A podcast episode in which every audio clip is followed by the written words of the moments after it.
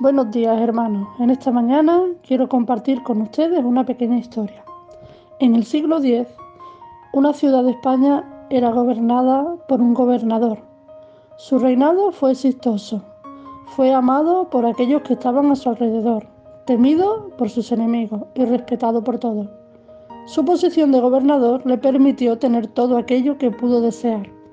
Pero después de 50 años de reinado, el gobernador examinó su vida y se dio cuenta de que nada de lo que tuvo le dio la felicidad verdadera.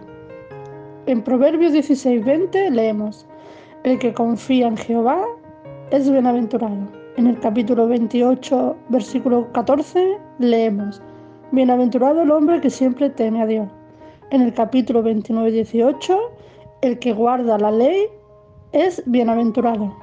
Y en Mateo 5, en la bienaventuranza, leemos, Bienaventurados los pobres de espíritu, bienaventurados los que lloran, bienaventurados los mansos, bienaventurados los que tienen hambre y sed de justicia, bienaventurados los misericordiosos, bienaventurados los de limpio corazón, bienaventurados los pacificadores, bienaventurados los que padecen persecución, bienaventurados sois cuando os persigan y dice, gozaos porque vuestro galardón es grande en el reino de los cielos.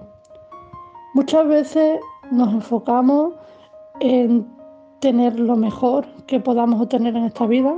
Si tenemos un trabajo queremos uno mejor, si tenemos un coche queremos uno mejor, si vivimos de alquiler nuestro sueño es comprarnos una casa propia.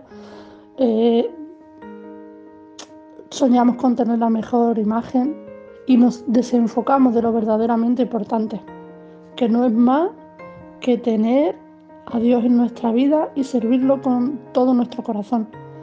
Porque podemos tener todo en nuestra vida, pero si no tenemos a Dios y cumplimos su voluntad, estaremos vacíos y nada de lo que tengamos nos dará la felicidad verdadera.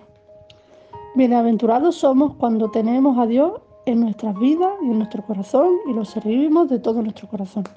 Bendiciones para este día.